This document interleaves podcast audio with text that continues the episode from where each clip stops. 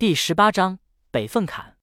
老道从道袍里拿出羊皮卷，递给玄玉道：“很奇怪，羊皮卷上什么也没有。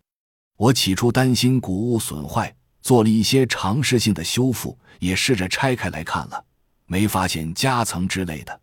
如果不是因为年代久远造成痕迹脱落，可能就是另有玄机了。”玄玉小心翼翼接过羊皮卷，打开来翻看。卷面上的确空空如也，什么也没有。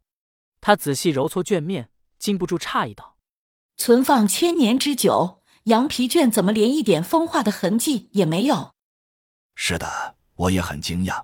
要不是羊皮卷太过关键，还真想弄一面让若仪丫头回去验一验，看看材质是否藏着什么秘密。这事只能自己做，几大家族明面上都在等我们的开幕结果。万万不可被他们发现蹊跷。玄玉想了想，问道：“确定那块石头没动过手脚？”小东西只是个职高学渣，什么也不懂，连麻瓜都算不上。就算给各天做胆，他也没能耐整出幺蛾子来。最好是这样。玄玉将拆解的羊皮卷分开，递回给老道一半。我们一人一半。找信得过的人试一试，看看能不能理出头绪。好的，老道接过羊皮卷道：“师姐放心，我这边一有消息，第一时间通知你。”玄玉继续问道：“对了，你上次放出去的料，有人收风吗？”玄元子摇头一叹道：“这十年，联邦政府加大打击力度，咱们北凤坎一脉已经仅存朝阳。”图为和崇光三门，而且名义上都转正行，做起了古玩生意。关于存阳真人的料，我放出去三个月，他们都睁只眼闭只眼，装作没看见。邮箱只收过一封半条消息的退信，看着挺不靠谱的，所以也就没跟你说。半条，什么意思？我依照北凤坎的老法子。将上传了存阳真人资料的网址，按门内读本密码编译成无关内容，向各门指定地址寄出了挂号信，最后基本上都石沉大海，毫无音讯。唯独只有一封退件，不知是有意还是无心，退回的信封上写了半句话，四个字：“天要下雨。”天要下雨，娘要嫁人吗？照着这两句话。我翻遍了密码本里每一个字，折腾了半天，发现毫无意义。你这封信寄的是哪一门？玄义这一门和詹蒙、柔照、强宇、祝庸、上章以及我们叶冯，都超过五十年没有参与北凤坎任何活动。如果不是这封退信，我还真以为他们的后人也已经消亡了。资料有人下载吗？有，我相信以七位数的酬劳只是求一个大体位置，但凡吃腥的猫都会上传，所以我一直在等消息。七位数，你还真舍得下重本？钱财身外物，咱们每年供应四大世家的丹药费用，随随便便都有这个数。而且最重要的是，和洪祖师爷之后。玄门皆以存阳真人为尊，所以哪怕找到一点皮毛，花费再多的身外之物也是非常值得的。玄玉点头表示认同，道：“既然收不到风，那就再等等吧。毕竟盗墓不比寻常，古今千年，权贵人物所葬之处，为求福荫子孙，无非以形寓意，催生气运，讲究寻龙点穴，妙算神机。”只要精通风水术数的后生小辈，看山理水、画猫类虎，哪怕古今山形水势稍有异同，多半也能找个八九不离十。但我玄门高道的最终之地，按史籍已有的记载，完全迥异于世俗。不但内里没有黄白财物，而且选地多为五行不朽的去处，只因其中所藏秘密，代表一代又一代科学与文明的交织和见证。然而，这些对于普通人来说毫无用处。正因如此，时间越趋久远，越难找到。师姐高论。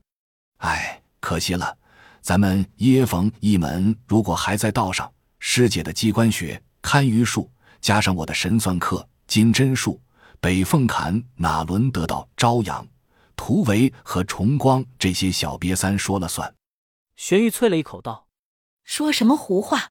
北凤坎这种见不得光的营生，终究位列九流之末。乱世尚可谋生，盛世却是世所不容。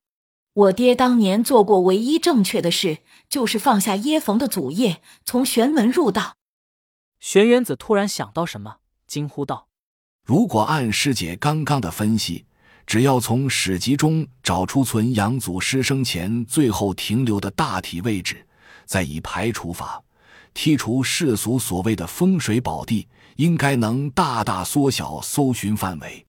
这勉强只能算一个不是办法的办法。好了，就这样吧，我不能待太久，以免他们怀疑。”这么多年，好不容易在小妮子家里累积的信任，不能毁于一旦。嗯，等石头这小子过了萧家，我们再联系。不用送了，我从小道下山。玄玉戴上兜帽，快步出了饭堂，身影穿梭房前屋后，片刻后转入僻静山道，渐渐远去不见。老道目送玄玉离去，转身将桌上的酒瓶扫入垃圾桶，径直回了正义堂，开始闭门研究羊皮卷。话说刘伟离开饭堂范围，一边朝关楼方向走，一边急不可耐的开始把玩新手机。高级货就是高级货，打开界面，丝般顺滑的操作体验，让用惯卡顿山寨机的刘伟顿时乐开了花。他首先给姥姥打个电话，报了平安，知道老人家身体好得很，心里也就踏实了。刘伟还打了发小的电话，发现号码已经欠费停机，尽管各种担心，但也毫无办法。毕竟他现在也是自身难保，只能祈求天尊保佑了。他一边下载游戏，一边翻看手机，通讯录只存了一个号码，标识是施若仪。有一条短信提示，通知时间是昨天下午三点，内容是收到信息请回复。刘伟想到老道的嘱咐，想怎么撩就怎么撩，一阵心花怒放，于是迫不及待敲出一条消息：“好想你，师姐。”他按下发送键，信息嗖一下发出。等了半晌，直到刘伟上了关楼，信息还是没有任何动静。他打开窗，照着对山的信号塔比划了半天，最后干脆在主导人床边玩起游戏来，一时忘了信息这档事。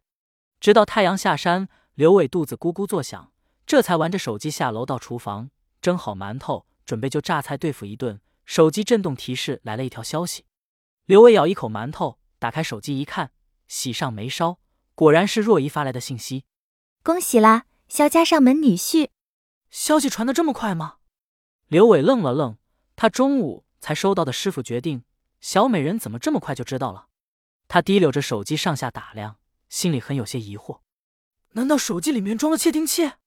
他越想越惊，将手机放在砧板上，就往正义堂跑。到了门前，一顿猛敲，一边敲门一边喊：“师傅，师傅，大事不好！”没敲几下，门打开。老道直接一个响头甩在刘伟头上，说过多少次了，遇事不要一惊一乍的。刘伟捂头躲开老道追击。师傅，你中午才跟我说的事，若依这么快就知道我要去萧家，会不会是手机装了窃听器？瞎操心，手机我肯定查过，没问题才让你用的。你只要别乱装程序，就不会有问题。老道不耐烦的解释道。若依他妈和你三个月的丈母娘是亲姐妹，她就算知道又有什么稀奇？一听手机没问题，刘伟吁了口气，嘿嘿干笑二声。还是师傅厉害，我被吓得脑抽了。脑子，你有吗？除非竹子有事，否则别来烦我。老道啐了一口，反身关门。刘伟悻悻应了一声，跑回厨房。他拿起手机，挠头想了想。给若依回了一条信息，哎，师命难违，烦。这一次若依回复很快，我若薇妹妹可是大美人，你只要见了本尊，保准忘了凡字怎么写。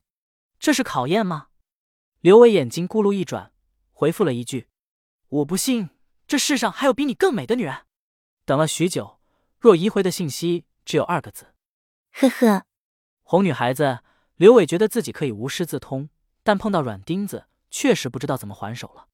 他一边犹豫怎么回答，一边嚼着馒头回到关楼。